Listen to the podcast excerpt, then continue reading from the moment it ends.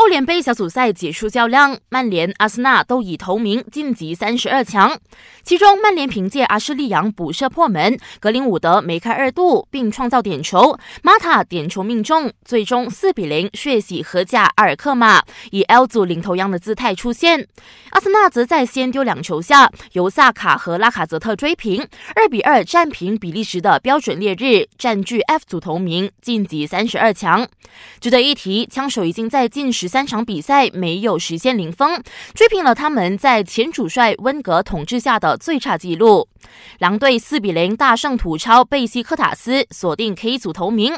在 G 组，罗马和奥地利的沃尔夫斯贝格互不相让，双方只能以二比二和平收场，但还是保住老二的位置，挺进淘汰赛。